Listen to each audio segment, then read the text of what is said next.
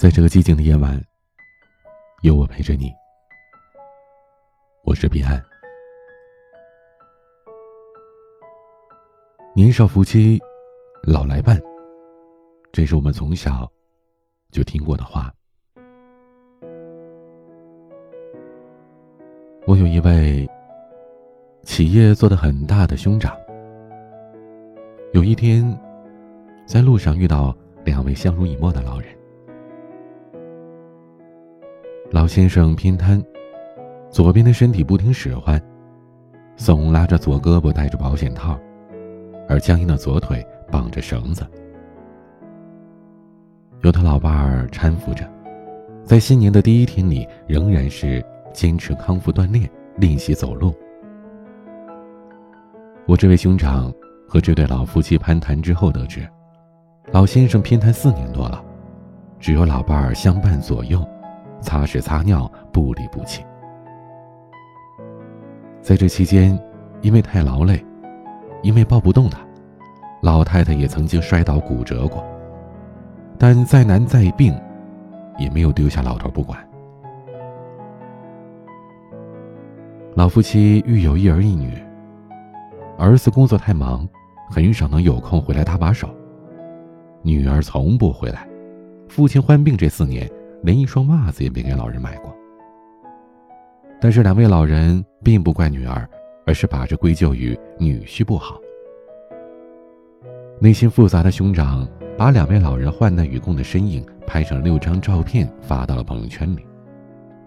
他无比感慨地说：“想一想，儿女再多有用吗？还是少年夫妻老来伴呢？靠儿女不行啊。”珍惜你身边的老伴儿吧。这让我想起了不久前去医院给母亲抓药，在放射科门口碰到了一对老人。一位七十多岁的老先生弓着腰，气喘吁吁的抱着双脚受伤的老太太。他一边艰难的往检查室里挪，一边无助的小声嘟囔着：“哎呦，我的老婆子，我快抱不动你了。”我拍下这一幕，发给一位医生朋友看，他习以为常地说：“如果你在病房里待得足够长，你就会发现，陪护最久的还是丈夫妻子。儿女们大多像打游击，做手术时来照顾几天，然后急匆匆地离去。有的儿女呢，甚至父母病危也没空回来见最后一面。到头来，相互依靠的还是老夫老妻。”在过去的几年时间里，我因为在报纸上写人物专栏，曾经采访过十七对相濡以沫的老夫妻。他们当中有身居乡野的老农，有平凡普通的职工，也有身居要职的干部。但是在患病衰老、在寂静冷清的年月里，一直相伴他们左右的，只有他们的伴侣。这种现状，有的时候和子女多少、孝顺与否。关系也不大。照顾老妻十多年，每天都写护理日记的那位乡村老教师，桃李满天下，却没有把自己家的孩子送进大学校门。为了生计，他的两个儿子都在外地打工，除了寄回钱来接济他们，也实在没有办法为父母做更多了。而那个瘫痪在床、被老妻子伺候着副厅级退休的老干部。儿子生活在美国，女儿落户在北京。为了减轻母亲的负担，孩子们请过多位保姆，但是最后，要么保姆被脾气暴躁的老先生给骂走了，要么被嫌弃照顾不周的老太太给赶走了。最终，还是能忍着老头怪脾气，也熟悉他什么喜好的老太太，颤颤巍巍地守在病床前，日夜陪护着。我至今记得。在谈到过往时，躺在病床上嘴歪眼斜的老干部口齿不清的说着的那番话。他说：“如果有来生，他宁愿不从政，不当官，也要对他的老妻子好一点，再好一点。”这让我想起了做情感节目这么多年来听过的成百上千的婚姻故事。故事当中的很多夫妻在争吵、猜忌。索取、控制、背叛和报复当中，大多是活得不幸福。他们当中的极少部分人选择了离婚、孤独终老或者再组家庭，而其他的绝大多数选择了继续过下去。只是，争吵仍在继续，打骂仍在上演，出轨还在进行，仇恨从未熄灭。听完他们的故事，我也常常会给他们讲一些我亲眼所见的故事。那些病榻上两双老手紧紧相握的故事，那些病房里两张老脸默默相对的故事，那些老屋前两个背影默默相伴的故事。我不清楚，那些互相伤害、仍在战斗的年轻夫妻，是否从那些已经老去、相互陪伴的年迈夫妻的故事里，得到了药方和治愈。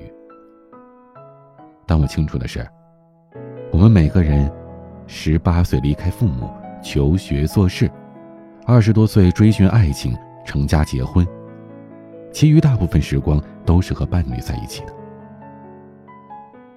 当父母逝去，当孩子长大，当名利如烟，当人潮散去，当衰老难免，当病痛来袭，默默守在我们身边的，往往只剩下一个人，那就是我们的伴侣，我们的爱人。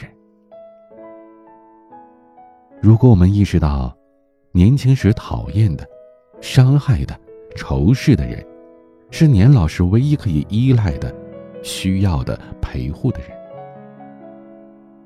我们能否学会收回抱怨、牢骚，放下恼怒的拳头，停止伤害的行为呢？我们能否尽量平和而宽容的去善待他，好好的爱他，给他温柔和接纳、长情与珍重呢？毕竟。他才是陪我们最久的那个人呐，他才是守我们到老的那个人。今天的玩具，那英演唱的《出现》，希望你的身边也能出现这么一个陪你到老的人。欢迎添加我的私人微信号 a 一二三四五六七八九零 b c d s g。希望我的声音可以陪着你慢慢变老。我是彼岸，晚安。哭过爱情的眼睛，却依然笑着憧憬如。往昔，曾把某个人握在手心，却不想再提起。渗透过去，成为永久的记忆。伤过心以后，才渐渐风淡云轻，相信爱是两个。